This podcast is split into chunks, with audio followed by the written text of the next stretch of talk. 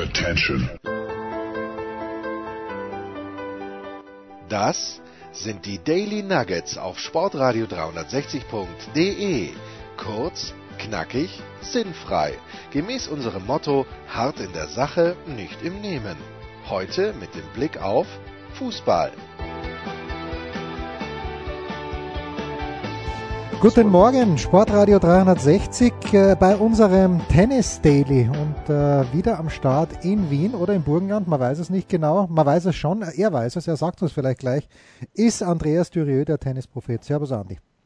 Ja, schönen guten Morgen, guten Morgen auch äh, in die Schweiz und zwar aus Wien aus Wien in die Schweiz und in der Schweiz ist ein Österreicher, ein Vorarlberger, glaube ich, wenn ich es richtig auf dem Zettel habe, jemand, und der andere hat mir das dann auch gesagt, wenn du dich erinnern kannst, dieser junge Mann war damals eigentlich der Vorgänger von Rafael Nadal, was die Athletik anbelangt. Und da habe ich ein bisschen zurückerinnert und gedacht, das stimmt sogar. Und wir freuen mich, dass er ein paar Minuten Zeit für uns hat. Er ist bei Swiss Tennis seit einer Ewigkeit. Roland Burtscher. Guten Morgen, Roland. Guten Morgen aus Biel im Kanton Bern. Biel äh, bekannt, glaube ich, auch dafür, Roland, wenn ich anfangen darf, gleich würde wieder Andi übernehmen, aber dort ist das Leistungszentrum von Swiss Tennis, oder? Richtig, das ist hier in Biel äh, an der Sprachgrenze äh, Deutsch-Schweiz zur französischen Schweiz. Äh, genau, und da bin ich seit 17 äh, Jahren tätig als äh, unter anderem aktuell Nationaltrainer. Ausgezeichnet. Ich, ich habe Fragen, aber du zuerst, Andi, bitte. Ja, schönen guten Morgen. Äh, ich möchte vielleicht beginnen, äh, warum, ich, äh, warum ich mich so freue heute.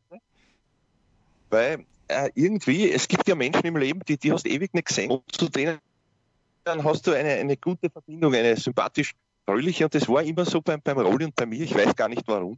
Und äh, mir fällt ein, damals als er noch als Spieler aktiv war, du hast das ja schon gesagt, war natürlich eine echte Kanten, wie man so sagt. Ja? Also, also da hast du gedacht, er, er ist eigentlich, er sollte eigentlich entweder Model oder Bodybuilder sein. Ein fescher Kerl, ja, und, äh, und, und für einen Tennisspieler sehr zerlegt, wie man sagt, in, in Österreich, also unheimlich muskulös. Ähm, und damit man das ein bisschen einordnen kann, also er, er war ja auf dem Sprung ins, ins, ins große Profi-Tennis. Das hat aber leider nicht ganz so funktioniert. Ähm, ich möchte ein Beispiel geben. Wir haben uns einmal gesehen in, in Key ich weiß das Jahr nicht mehr ganz genau. Äh, vielleicht war es sogar als der Muster gegangen, ich weiß nicht mehr. mehr. Also äh, es muss so Mitte der 90er gewesen sein. Da der Roli sich, äh, glaube ich, auch qualifiziert. Und äh, Roli, du hast dich ja zwölfmal, ich habe nachgeschaut, hast dich qualifiziert ähm, und hast aber dann, also für, für, für Grand Prix damals noch, und hast aber dann äh, nicht so erfolgreich weitergespielt. Woran ist das gelegen? Weil die Gegner sind ja dann ungefähr dieselben. War das ein bisschen eine Kopfsache vielleicht auch, oder? Also ja, ich war einmal so bekannt als der, der Qualifier of the Year, wurde mir hm. einmal gesagt von einem Referee. Äh, das war in, in Miami, also Key Biscayne 1994, also eine Zeit her. 94, okay. Und ja, ich habe mich dann immer wieder qualifiziert, eben durch diese, durch diese Qualifikationsmühlen durchgekämpft und, äh, und, und auch dann mehr, mehrmals mal eine Runde gewonnen, unter anderem auch damals aber eben nicht wirklich an großen Exploit ist man nicht gelungen. Aber das hat, hat natürlich sehr viele Gründe und äh, man hat sich dann natürlich auch später, wo, wo ich dann aufgehört habe und eigentlich auch heute passiert mir das ab und zu, dass ich äh, mich zurückerinnere und frage, warum eigentlich. Aber eben, das sind, sind viele Antworten. Eine davon ist sicherlich, das bin ich überzeugt, äh, dass da ja, auf dem Weg sicherlich viele Fehler passiert sind und zwar äh, primär äh, Eigenfehler sozusagen, Eigenfehler in Form von, äh, ich habe einmal sehr spät begonnen mit dem Ganzen äh, und äh, dann auch nicht die Bereitschaft aufgebracht, mir das wirklich zuzutrauen und auch nicht die Bereitschaft, äh, richtig zu investieren in, in, gute, in wirklich gute, ausgewiesene, professionelle Betreuung, äh, die, die dir den Weg weisen können und dir behilflich sind. Ich bin dann relativ spät, also eben relativ spät begonnen und war eigentlich in der Jugend immer weit hinten hinter den ja, gleichaltrigen äh, Besten in Österreich und habe mir einfach das eigentlich nie so wirklich zugetraut und doch über die Physis äh, habe ich dann die praktisch aufgeholt und, und auch überholt und dann habe ich es doch noch äh, relativ jung zum ersten Staatsmeistertitel geschafft, 1992 bei den Aktiven. Und das war eigentlich die große Überraschung für viele. Für mich war es aber dann gar nicht mehr so eine Überraschung, weil ich eben, wie gesagt, dem physischen Bereich sehr, sehr zugeneigt war und sehr fit war und auch den nötigen Sauerstoff gehabt habe, um die Muskulatur zu versorgen. Äh, und, und trotzdem habe ich mir eigentlich das nie so richtig zugetraut, international realisieren zu können. Also das war, glaube ich, das Hauptproblem. Und wenn man sich das nicht 100% zutraut, dann, ja, dann, dann nimmt man lieber das kleinere Geld wahrscheinlich und, und, und anstatt das kleine Geld zu investieren und dann auch mehr zu machen. Also das war, glaube ich, das Hauptproblem. Ja. Mhm, mhm. Äh, ganz kurz noch dein Weg, äh, man hört es ja auch, also du, du hast keinen typischen Vorarlberger Akzent. Ähm, du warst sehr, sehr lange in Kärnten, habe ich nachgeschaut. Ähm, wieso hat dich der Weg dahin verschlagen? Ich habe betreffend Dialekt ist ein totales Durcheinander. Also ja, ich kann schon noch meinen mein richtig Ursprung äh, Vorarlberger Dialekt kann ich selbstverständlich. Ich habe dann einmal eine, eine Konditorlehre gemacht und habe einen sehr, sehr guten Ausbildungsplatz bekommen in Villach in Kärnten beim damaligen Konditor-Weltmeister. Also ich habe eigentlich ganz einen anderen Weg gemacht. Nach der Grundschule eine Konditorlehre und von morgens bis abends arbeiten und dann auch halt büffeln und äh, Tennis spielen und äh, auf beiden Sachen eben sehr gut zu sein. Und äh, wir haben auch in, in, dieser, in dieser kreativen Berufsbranche haben wir auch Wettkämpfe gemacht und sind dort auch gedrillt worden, waren dort auch bei den Besten. Und dann halt am Abend den, mein, mein Tennis gefrönt, aber natürlich auch in einer Zeit, in der eigentlich wichtigsten Zeit, sicherlich auch ein Grund, warum es dann nicht ganz gereicht hat, äh, wo die anderen natürlich mindestens zweiphasig am Tag trainieren haben können, habe ich halt am Abend dann noch äh, ein paar Bälle geschlagen. Äh, das ist also dann gegangen bis 18, 19 und dann war ich sogar noch in, dieser, diesem Beruf noch auf, auf Wintersaison als Patissier äh, in der Schweiz erstmals in Arosa und habe halt dort wiederum nicht Tennis gespielt äh, mit 19, 20, sondern bin halt dann am Abend in dem Skigebiet die Piste auf und ab gerannt und äh, habe dann, wenn die Wintersaison dann fertig war, halt dann in Österreich Tennis gespielt und habe es halt wieder mehr oder weniger über die Physis gemacht. Äh, aber eben, also eine Profikarriere plant und gestaltet man natürlich anders. Aber nur, das war halt so und äh, ich habe es halt dann nicht ganz geschafft eben. So many questions. Jetzt muss ich kurz einhaken. Äh, wie kann man als junger Mensch, der Sport treibt, in einer Konditorei überleben, ohne dass man dauernd irgendwie was kostet? Weil man muss ja auch kosten als Patissier dann auch äh, in, in Arosa. Oder als, äh, du, du, du machst was, was großartig ausschaut. Ich bin dem Süßen absolut verfallen. Äh, Gab es da Disziplinschwierigkeiten? Na, gab es nicht, weil eben, äh, ich habe auch heute nach wie vor, äh, ich muss eigentlich auf nichts verzichten und, äh, und kann eigentlich jedem Genuss frönen auch und gleichzeitig fit bleiben. Also ich glaube, das eine schließt das andere nicht aus. Aber natürlich, wenn ich natürlich nicht Disziplin gehabt hätte, dann wäre das nicht möglich gewesen. Das ist schon richtig. Ja. Okay, Andi. Ja, äh, das, das ist ein interessanter Gedanke, den habe ich natürlich auch gleich gehabt. Zeigt aber natürlich, dass er sehr diszipliniert sein kann. Äh, Roland, äh, dazu, was du eingangs gesagt hast, äh, ziehe ich jetzt einmal einen Rückschluss. Vielleicht stimmt er ja auch nicht, aber du bist jetzt Teil eines sehr professionellen Umfeldes. Hättest du dir das damals für dich selber gewünscht? Und wenn ja, wie wäre der Weg dann vielleicht gegangen, der eigene? Absolut. Also ich, ich erlaube mir auch öfters mal unseren jungen Athleten zu sagen oder sie daran zu erinnern, ob, ob, sie das, ob, ob, ihnen das, ob ihnen das bewusst ist, was sie eigentlich für ein fantastisches Umfeld haben. Äh, natürlich hätte ich mir das gewünscht. Aber eben, es gab damals, zu meiner Jugend gab es auch schon die Südstadt in Wien, äh, am, am, ganz anderen Ende von Österreich, weil ich bin ja als, als, als Vorarlberger natürlich und mein Vater hätte mir damals, obwohl ich nicht bei den allerbesten war in Österreich, aber ein gewisses Potenzial war schon sichtbar, und mein Vater hätte mir dort sogar einen Platz äh, organisiert. Also ich hätte dann doch können irgendwie äh, in die Südstadt kommen, ins Nationale Leistungscenter in Österreich damals.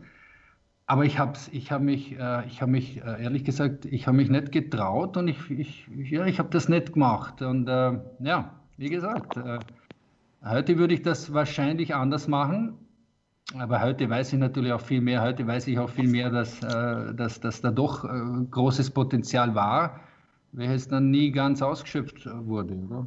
Ja, aber wir haben. Wir äh, jetzt, haben bist du, jetzt bist du jemand, der natürlich, der natürlich sehr viel weitergeben kann, äh, aus seinen eigenen Erfahrungen, auch aus den Fehlern vielleicht, äh, dann Positives ziehen kann, was, was es zu vermeiden gilt. Was ist es so ungefähr? Was erzählst du denn den jungen Schweizer Talenten, die ja auch ganz weit vorne sind? Ich habe nachgeschaut, also zwei Top-10-Spieler bis 18. Das kann sich durchaus sehen lassen bei den Burschen. Ja, wir haben heuer im, äh, im Januar werden in Australien, da gibt es ja auch eben immer dieses, ähm, Juni, den Union-Bewerb, wenn das, wenn das, äh, das Grand der Aktiven stattfindet. Und wir haben da erstmals vier Burschen unter 18 im Hauptbewerb gehabt und äh, einer davon hat dann auch den Doppelbewerb gewonnen. Also wir haben tatsächlich aktuell eine sehr gute Generation am Heranwachsen und äh, wirklich mit großem Potenzial.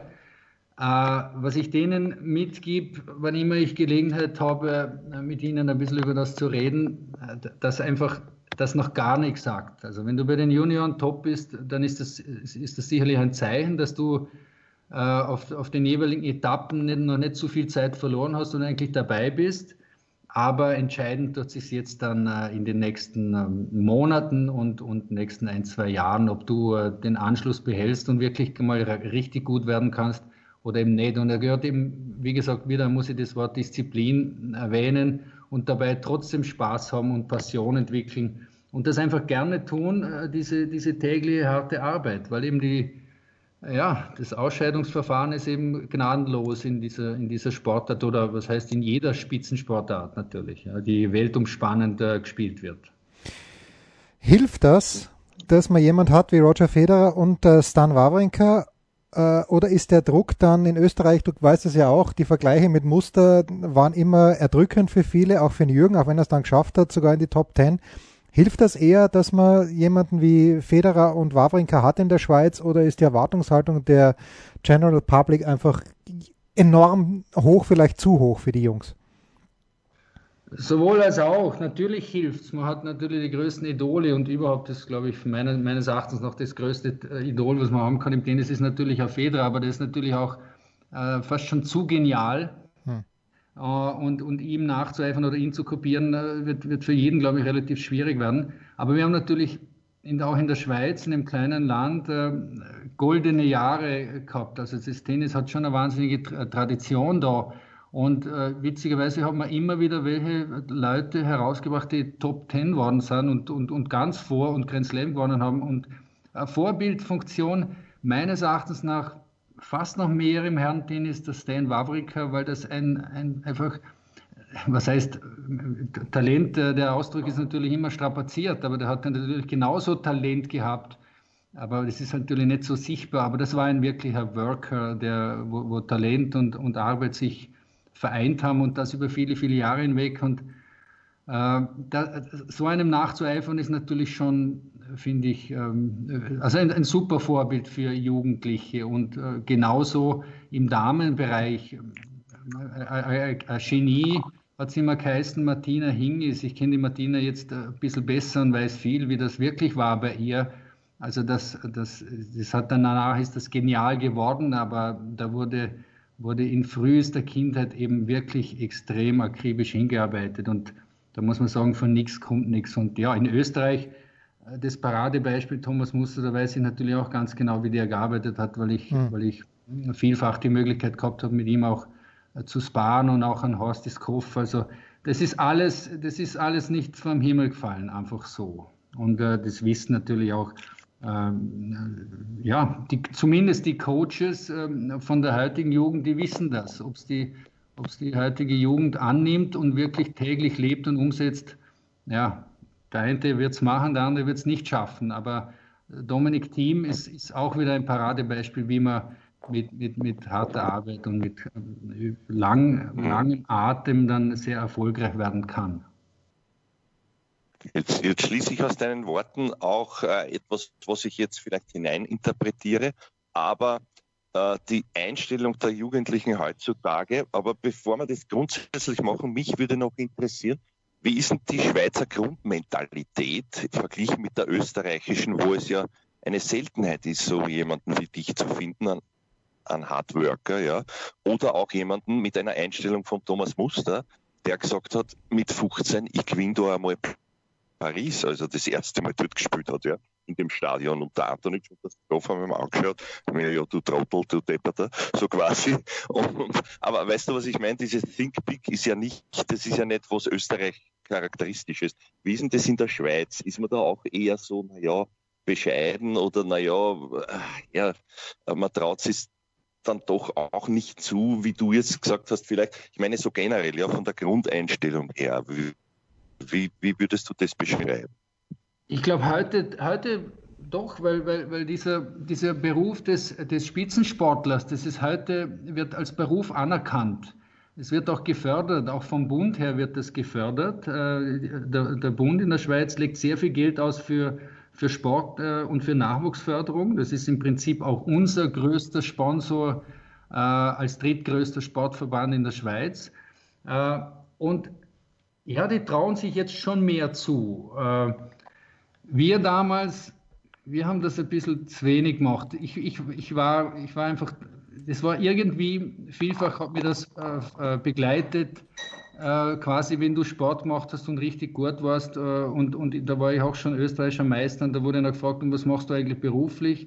Das gibt es halt nicht mehr. Also es ist schon anerkannt mittlerweile. Und ich erlebe es hier in der Schweiz, man ist da wirklich sehr, sehr offen. Auch, auch ich habe ja sehr viel mit Eltern logischerweise zu tun. Und wie die Eltern ihre Kinder auch, auch Tennis spielen lassen und sagen, äh, steig halt einmal aus aus der Schule, mach einmal ein, zwei oder, oder auch drei Jahre Pause.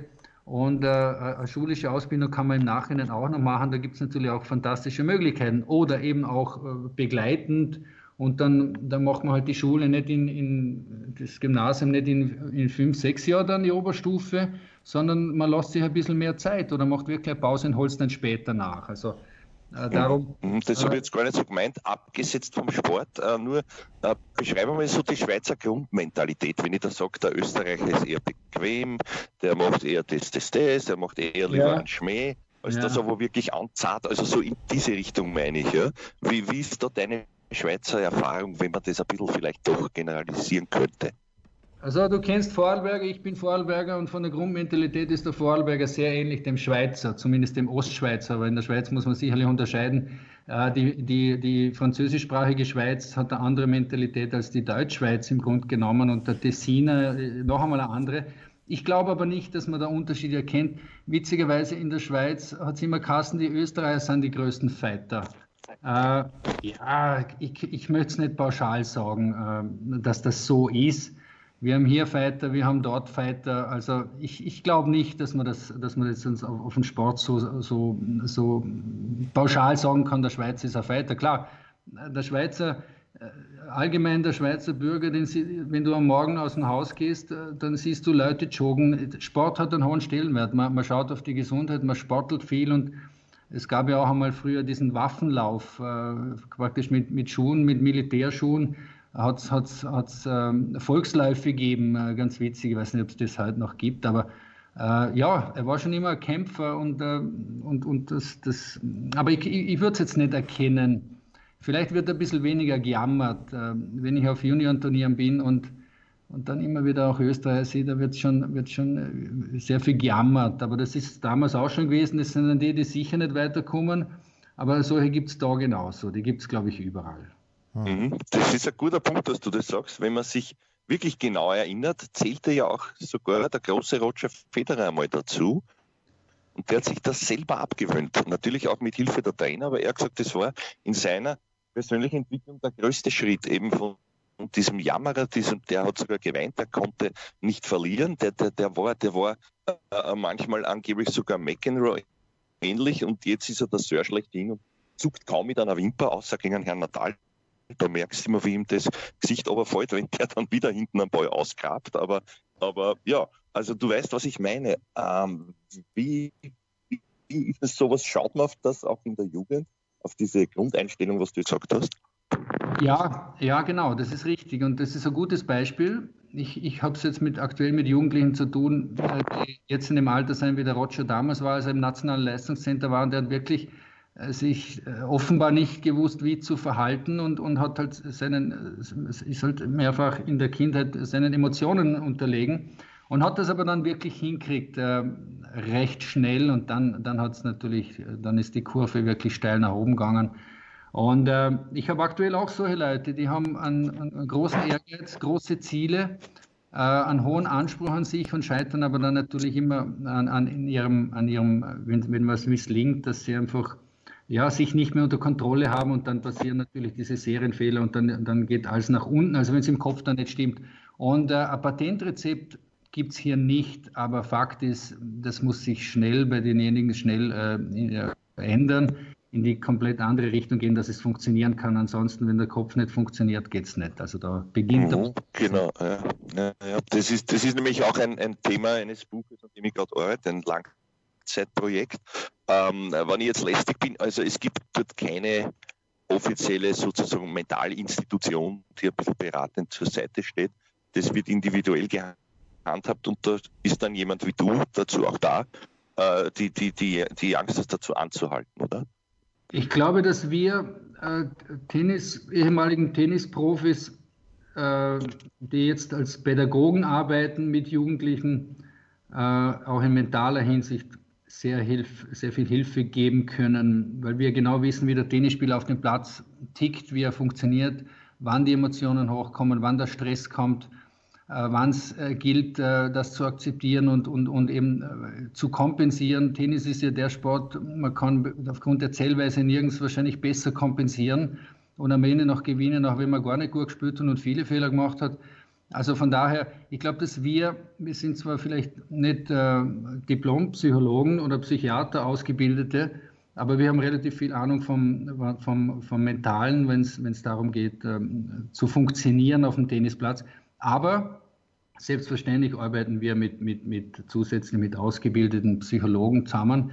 Wir sind hier im Biel, wo unser nationales Leistungscenter ist, äh, einen Steinwurf entfernt vom, vom Bundessportcenter in Macklingen, das ist bekannt. Und äh, da oben gibt es auch, das liegt ein bisschen erhöht, gibt es auch eben äh, Abteilungen äh, der Sportpsychologie, mit denen wir immer verbunden sind und auch zusammenarbeiten. Aber eben, äh, wenn es so einfach wäre, dann wäre es nur eine Frage des Geldes, ob man sich an, mhm. an Metall Ich habe noch eine Frage, die, ja. die nahe liegt. Äh, entschuldige Jens, äh, dass ich jetzt da ein Solo hinlege, aber es, das beschäftigt mich auch schon lang. Und zwar, wenn man einen Roger Federer hat ja, und immer wieder hört, naja, oder eben nichts hört, wie der trainiert, wo der trainiert. Ja.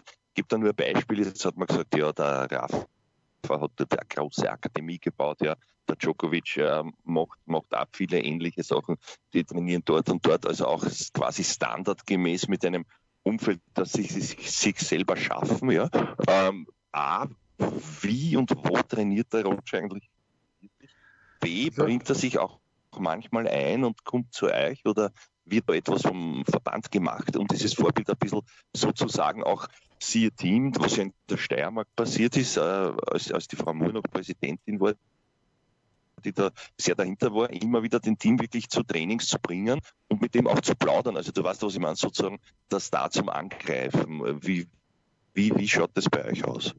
Äh, in meiner Anfangszeit äh, bei Swiss Tennis war der Roger gerade am Ende seiner Ausbildung, ist dann äh, mit dem Lundgren dann 1 zu 1 gegangen und ab dann habe ich ihn in Biel nur mehr selten gesehen. Er kommt ab und zu, aber der ist, das, das, liegt nicht drin. Das ist ein zu großer Star, das liegt nicht drin, dass man jetzt wirklich von ihm regelmäßig könnte profitieren. Das liegt einfach nicht drin. Aber der hat. Also es ist auch nicht so, dass er dort spart oder was. Äh, so, so, wie der Dominik jahrzehntelang naturgemäß in der Südstadt oder alle eigentlich mhm. in der mhm. Südstadt immer wieder waren. Mhm. Auch äh, so zum, zum Sparen mit Jugendlichen. Nein, äußerst selten, äh, aber das ist verständlich, das weiß auch jeder. Er hat er darf nicht viel Zeit verlieren. Er, er, lebt in der Nähe von Zürich, teilweise dann teilweise in Graubünden in der Lenzer Heide. Da hat er seinen Tennisplatz auch. Er hat seine, seine Tennisplätze sehr, sehr nahe von dort, wo er gerade lebt, selbstverständlich, und er holt sich seine Sparrings dorthin. Insofern profitieren unsere besten Jugendlichen, die du vorhin angesprochen hast, Andi, äh, die jetzt auch in Australien waren und die jetzt praktisch am Sprung wären dann ins Profitennis Äh, die können regelmäßig mit ihm auch im Winter äh, in Dubai trainieren, wo er auch einen, Lebensmittelpunkt hat äh, und sich vorbereitet auf die neue Saison im Dezember. Da trainieren unsere dann regelmäßig dort. Aber es war schon, es, es kommen, er lässt sich immer die Leute einfliegen. Auch der Dominik Thiem ist regelmäßig zu ihm gekommen, als er noch nicht ganz oben war, als er noch jung war. Und der Roger hat ihn auch immer wieder eingeladen ins Training. Auch damals äh, der Stefan Kubik kam regelmäßig in die Schweiz. Und also die, das ist verständlich. Der holt sich die Leute, aber unsere Jugendlichen können von ihm schon profitieren, wenn er dann das Training auch jetzt in der großen langen Pause dann wieder aufnimmt. Dann wird er sich unsere besten Jugendlichen fischen.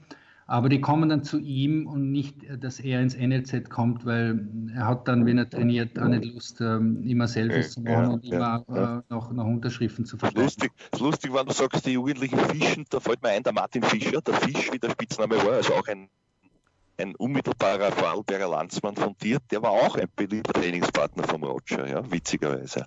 Richtig, aber der Martin ist auch ein sehr, sehr beliebter Sparringpartner, weil der, ja, auf den kannst du halt verlassen. Der hat halt dann, das kann ich mir gut vorstellen, da hat der Roger immer das gekriegt, was er auch gebraucht hat und der Martin hat gleichzeitig auch profitieren können. Kann ich mir gut vorstellen und zudem äh, ist es von Vorarlberg nach Zürich ja nicht weit zum Fahren. Also das ist gut möglich, ja. Jetzt sitze ich bei den Grand Slam Turnieren. Die deutschsprachigen Journalisten sitzen immer sehr nahe an den Schweizern. Und letztes Jahr bei den US Open, ähm, ich weiß gar nicht wer, der René Stauffer war es nicht, weil der General, der ist nur noch selten äh, unterwegs, der fährt immer nach Wimbledon, aber irgendein Schweizer Journalist ist zu mir gekommen und sagt, du, wir haben da wieder einen, ein Wunderkind. Äh, von wem kann er da gesprochen haben? Warte, ist es der Stricker oder ist es der Ridi? Wer, wer geht als Wunderkind durch, Roli, in der Schweiz? Ich weiß, sowas wird wahrscheinlich überhaupt nicht von den Trainern nicht gern gesagt, aber es muss irgendjemand geben, der ein goldenes Händchen hat bei euch. Ja, ich mag das auch nicht, den Ausdruck Wunderkind, weil ja, der Mensch ist an sich schon ein Wunder genug und alles andere ist, äh, ist einfach was, was passiert und was machst und was hast für, für ein Umfeld. Äh, ich weiß nicht, wen er gemeint hat, äh, ist auch egal. Es ist ein Ausdruck, den ich jetzt, wo ich, wo ich sofort sagen würde, wenn ich interviewt werden würde, äh, na, Wunder passieren hier keine. Aber es gibt, es gibt äh, Begabte und äh, Begnadete und da, da siege ich schon, ich weiß nicht, welchen von den beiden, die, grad, die du gerade genannt hast, ich gemeint, äh, gemeint habe, Sie haben unterschiedliche offensichtliche Fähigkeiten äh, das auszubauen gilt. Ähm, da sind Stärken vorhanden und an, an denen, das ist auch ein, etwas, wo, wo wir sehr viel Wert darauf legen, äh, die Stärken weiter auszubilden. Und äh, die sind vorhanden, also bei beiden, sowohl beim, beim Linkshänder, beim Stricker als auch beim Riedi. Aber da gibt es noch zwei, drei andere, die genauso ihre Möglichkeiten und Fähigkeiten haben. Und das gilt es jetzt eben auszubilden. Ja. Hm. Wenn wir jetzt äh, die Junioren, wenn wir den, bei, den, bei den Frauen sind, ich war 2016 in Paris ähm, und da hat Rebecca Masarova gewonnen, die du wahrscheinlich, gehe ich davon aus, gut kennst. Die spielt jetzt für Spanien, ist, glaube ich, äh, knapp über 300 in der WTA-Weltrangliste und die hat im Finale damals gegen die Anisimova gewonnen. Die war vergangenen Jahr im Halbfinale, Anisimova. Was ist mit der Masarova passiert? Warum spielt die nicht mehr für euch? Äh, hat die das Potenzial, dass sie das schafft, was die Bencic, die drei Jahre vorher gewonnen hat, auch schafft? Äh, ich, ich, ich werde keine Prognose abgeben, aber ich kenne sie damals in meiner Funktion als Head Coach beim, bei, bei Swiss Tennis, hatte ich natürlich sehr viel mit ihr zu tun. Äh, und wir haben uns natürlich immer angeboten, ihr zu helfen, wo es nur geht. Ähm, wir, wir fahren verschiedene Modelle. Da ist die Mutter sehr involviert, der Vater ist ein Arzt, die Mutter ist sehr involviert, ihn ist ständig mit der Tochter unterwegs gewesen. Mhm. Also die waren, noch, die waren noch nach wie vor wie vernabelt und trotzdem haben wir versucht, unter diesen Umständen äh, unsere Hilfe so gut wie möglich zur Verfügung zu stellen. Aber nein, sie wollten das ganz, ganz alleine machen. Äh, und die Mutter ist aus Spanien, der Vater ist, okay. ist, ist, ist glaube ich, aus Tschechien und ist als Arzt in, in Basel tätig. Äh, die haben unsere Hilfe nicht wirklich angenommen, nur punktuell immer wieder mal ein bisschen, dass sie in Biel auch waren äh, und, und trainiert haben, aber nicht nachhaltig. Und ja, erstaunlich, weil, weil die hatte unglaublich viele und gute Voraussetzungen, vor allem physisch äh, war die wahnsinnig prädestiniert, um richtig gut zu werden. Aber Jetzt ist Jahrgang 99, also sprich, die ist jetzt auch schon 21. Ich, ja, ich habe meine Zweifel, ob, ob sich das nach Hause geht. Ich wünsche es ihr, aber es ist, wird, wird, wird glaube ich, nicht einfach werden, weil sie einfach, das ging sehr schnell, äh, hatte sie großen Erfolg. Nach dem Juniorensieg in Paris äh, kam dann relativ schnell beim, äh, bei einem großen Damenturnier schon ein Halbfinaleinzug und irgendwie war es das. Äh, hm. Da kam dann nicht mehr viel. Ich, ich, ich kenne die Umstände aber jetzt nicht mehr genau, weil sie eben jetzt in Spanien sich aufhält, mehrheitlich. Einen habe ich noch, Andi, und zwar, äh, also für uns jetzt hier im österreichischen Ausland das prominenteste Gesicht, äh, wenn man jetzt auf die Betreuer geht, ist natürlich Severin Lüthi. Davis Cup Kapitän seit langer Zeit, auch äh, im, im Team von Federer seit langer Zeit. Wie ist denn die Zusammenarbeit mit Lüthi? Wie oft ist der in Biel? Ist noch spannend. Aktuell gibt es Bestrebungen, dass man ihn vermehrt integriert als, ja, als, wir haben schon einen Berater, einen, äh, der auf der Tour äh, seine großen Spuren hinterlassen hat als, als Einzelspieler, als Doppelspieler damals und natürlich auch als einer der erfolgreichsten Coaches ever. Das ist der Heinz Günther. Mhm. mhm. Und den Severin Lütti ist man gerade bestrebt, in einer Form zu integrieren, und das passiert gerade ganz aktuell. Also ich sehe ihn jetzt äh, praktisch jede Woche immer wieder mal und äh, er kommt auch auf den Platz und äh, unterstützt auch eben jetzt mit seinem Know-how, mit seiner Erfahrung von der Tour auch einen dieser, dieser sagen wir mal, hoffnungsvollen äh, Jugendlichen ganz aktuell. Aber äh, das, das Konstrukt ist noch nicht fertig. Ich weiß es selber jetzt nicht ganz genau, was dann am Ende seine Funktion genau sein wird. Wird er Part-time ein Coaching sogar übernehmen oder wird er mehr als Berater unterstützend zur Seite stehen im Verband. Aber äh, bei uns ist immer so, man, man integriert ehemalige Spitzenspieler in irgendeiner Form dann für die Nachwuchsarbeiten. Das finde ich grundsätzlich sehr, sehr lobenswert. Andi. Äh, super Connex. Äh, ja, da geht mir das Herz gleich wieder auf. Heinz Günther, ja, der hat ja auch oder hatte ja auch immer ein, ein, ein Herz für die Damen sportlich. Man weiß natürlich auch äh, jahrelang Coach und Berater Steffi Graf und so weiter. Ähm, äh, was tun der Heinz jetzt außer eben kommentieren? Da höre ich ihn immer wieder.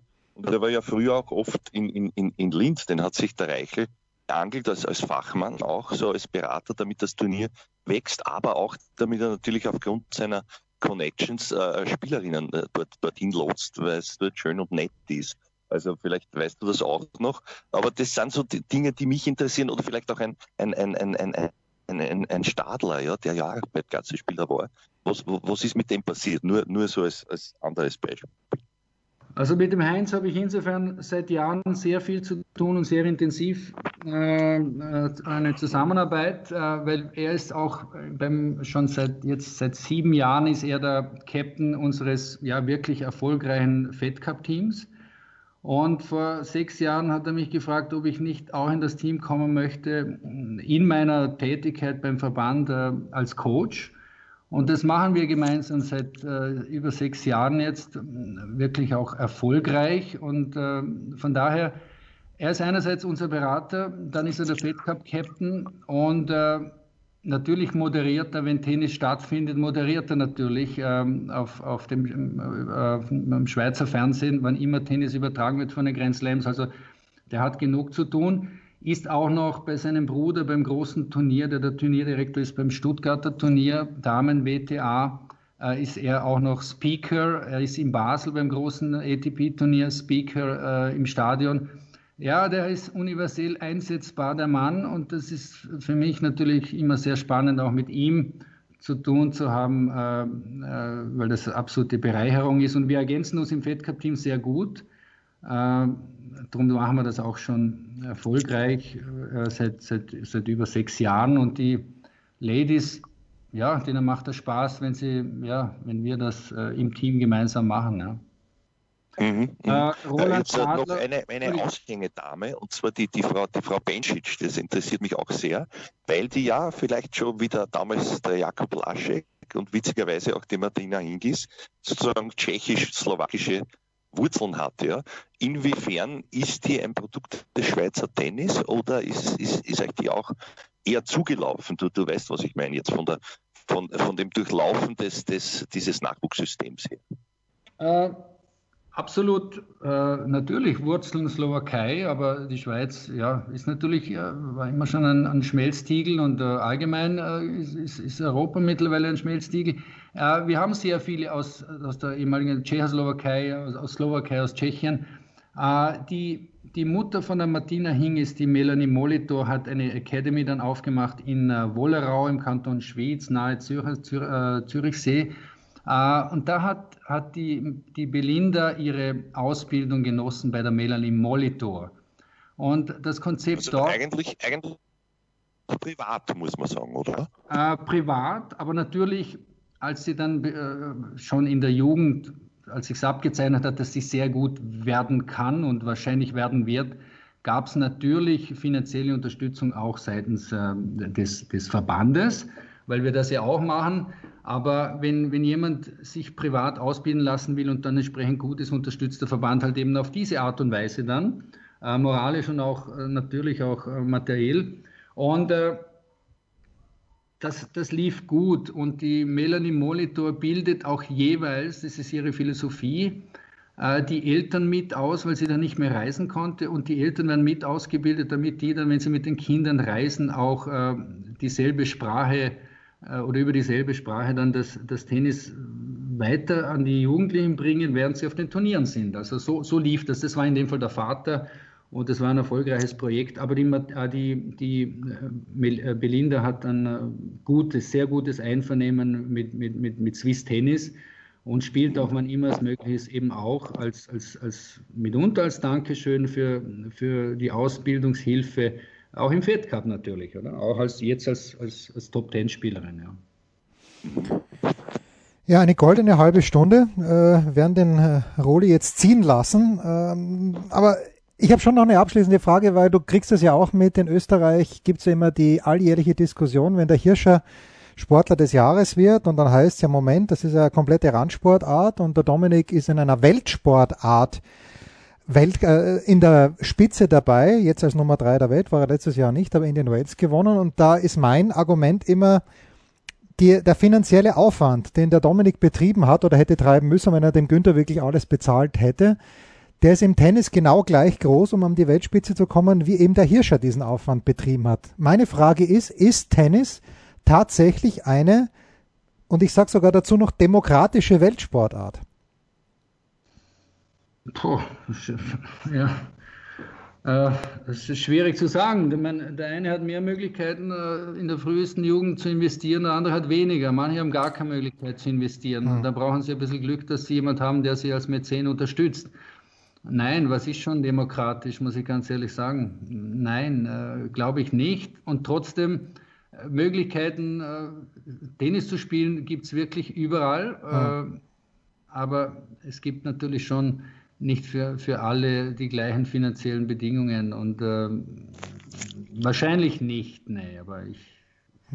Okay, aber war auch eine Suggestivfrage im Grunde genommen schon fast, weil eben, äh, der einzige Sport, was eigentlich wurscht ist, äh, du, du kannst, wenn du ein guter Kicker bist, dann wirst du wahrscheinlich auch in, in den Tiefen Afrikas entdeckt werden und wenn du ein guter Tennisspieler bist, es gibt ja dieses Buch vom Felix Huth, ähm, schon vergessen, wie es heißt, aber wo er beschreibt, dass er eben auf der Suche nach einem ATP-Punkt, unter welchen Umständen er da in Afrika mal angetreten ist, äh, das ist natürlich teilweise absurd.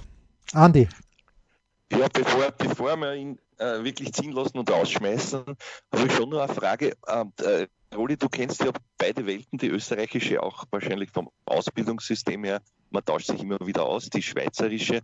Was ist so die, die, die, die Handschrift oder das Credo in der Schweiz? Zum Unterschied vielleicht zu, zu, zu Österreich?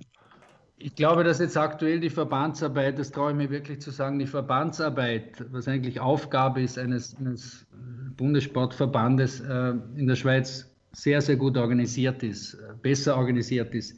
In Österreich ist es, glaube ich, ja, sehr viel mehr auf die Länder, auf die neuen Bundesländer äh, verteilt. Äh, ich finde, es sollte beides sein. Es sollte ein nationales Leistungscenter sein und es sollte trotzdem auch ähm, wie eine Art äh, Partnerakademie, nennen wir das hier, aber es könnte auch durchaus die, die, die, die Bundeslandverbände in einer engen Zusammenarbeit mit dem, äh, mit dem nationalen Leistungscenter, müsste doch eigentlich möglich sein, denke ich, neben den privaten Academies, wie es der Günther hat, wie es viele andere haben. Äh, ich finde, das eine sollte das andere nicht ausschließen. Und ich finde es eigentlich schade. Und, aber wir kriegen auch nicht immer die Besten äh, ins nationale Leistungszentrum Biel, obwohl wir, äh, glaube ich, so gut aufgestellt sind von der Infrastruktur her und von der Manpower.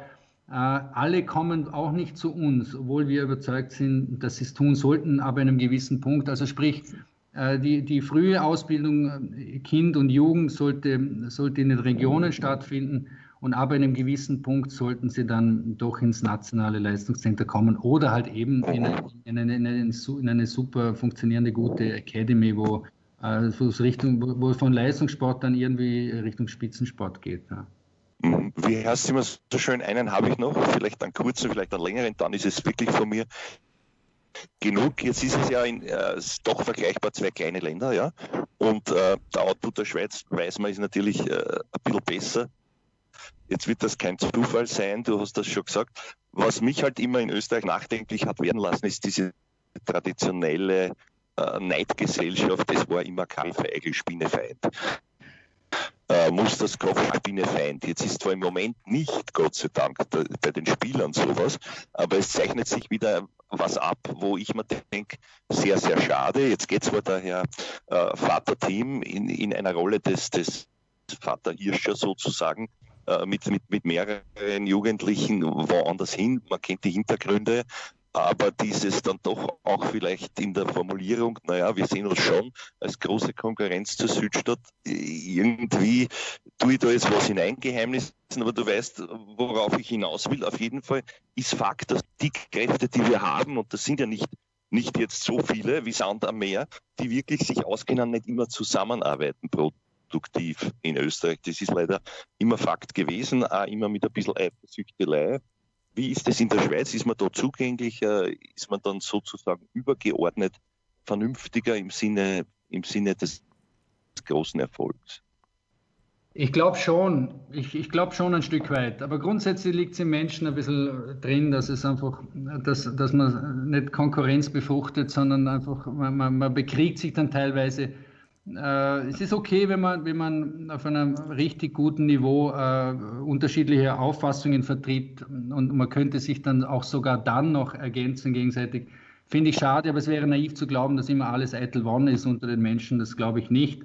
Aber das, so Fäden in dem Sinn, äh, Finde ich schade, weil man hatte ja unglaublich schöne und erfolgreiche Zeiten äh, äh, zusammen und dass man sich dann so bekriegt. Aber ich kenne die, kenn die Hintergründe natürlich nicht. Ich erlaube mir da auch nichts. Äh, ich finde es einfach schade, äh, weil da wurde fantastisch gearbeitet und wenn man dann im Nachhinein, wenn es dann so ausartet, was ich so nebenbei leicht mitbekomme, finde ich schade. Äh, kenne ich jetzt hier nicht also die finden sich immer wieder und wissen auch, wie man voneinander profitieren kann, ohne jemand anderem zu schaden. Das, das fände ich schön, aber vielleicht bin ich da ein bisschen äh, zu gutgläubig, als, äh, als dass das wirklich funktionieren kann. Aber ja, wie gesagt, aber äh, die, die Kräfte bündeln, äh, für den Erfolg einstehen, für den Erfolg gemeinsam arbeiten, was Schöneres gibt es doch eigentlich gar nicht. Und äh, das ist auch etwas, was ich gerne tue als Teamplayer. Ich bin keine Einzelfigur und muss mich nicht als Einzelner profitieren, sondern ich nutze gern die Fähigkeiten der anderen, damit wir gemeinsam als Team äh, gut auftreten können und stärker sein könnten. Ja ausgezeichnet. Es gibt kein schöneres Schlusswort. Danke dir. Ja, nein, Alles muss, Gute. Muss ich doch noch um ganz, ganz Schlusswort um die Ecke kommen. Äh, Roli, vielen, vielen Dank für deine Zeit. Ganz kurze Frage noch in Deutschland. Beginnt bald so eine Serie für die Profispieler, die jetzt nicht spielen können. In Österreich hat sie Anfang dieser Woche schon begonnen. Ist in der Schweiz was ähnliches geplant? Ja, wir haben gestern und vorgestern äh, intern vorläufig, weil unser Schutzkonzept momentan noch nicht äh, mehr zulässt äh, aufgrund der, der Corona-Pause. Äh, wir haben auch begonnen mit einem Art, äh, wir haben dann unsere Jugendlichen, alle haben übrigens mitgespielt, auch die vorhin bereits erwähnten äh, Top-Jugendlichen. Und die Fed Cup Damen haben mitgemacht. die National Coaches waren die Coaches, zwei Teams. das hieß auch tatsächlich Corona Cup, weil die Jugendlichen das so nennen wollten als praktisch Abschluss dieser Corona-Pause. Äh, es war ein Teambewerb. Äh, jedes Team hatte zehn, neun und zehn Spieler äh, die dann die unterschiedlichsten Wettkämpfe über zwei Tage intern ausgetragen haben. War ein fantastischer Groove, äh, kann man auch wirklich als Teambuilding-Event bezeichnen. Und jetzt laufen eben die ganzen Vorbereitungen auf, auf nationale Events, die man so attraktiv wie nur irgendwie möglich gestalten kann und das auch als Gelegenheit sieht, dass die allerbesten Spieler, wir haben wirklich viele also Top-Spieler, Profis, äh, die in der Schweiz dann eben, solange es international noch nicht losgehen kann, äh, ihre Events spielen. Und äh, da verspricht man sich sehr viel. Das wird in den nächsten ein, zwei Wochen dann definitiv werden, wie das dann ausschaut, konkret. Aber es wird sicher auch so ein Grand Prix und sowas geben mit Masters, wo die Besten mitmachen können. Ja. Da freuen wir uns drauf. Dann auch in der Schweiz. Roland ja. Burtscher. Mir ist mir noch was eingefallen, warte Jens, entschuldige, ganz schnell, ganz schnell, das PPPPS.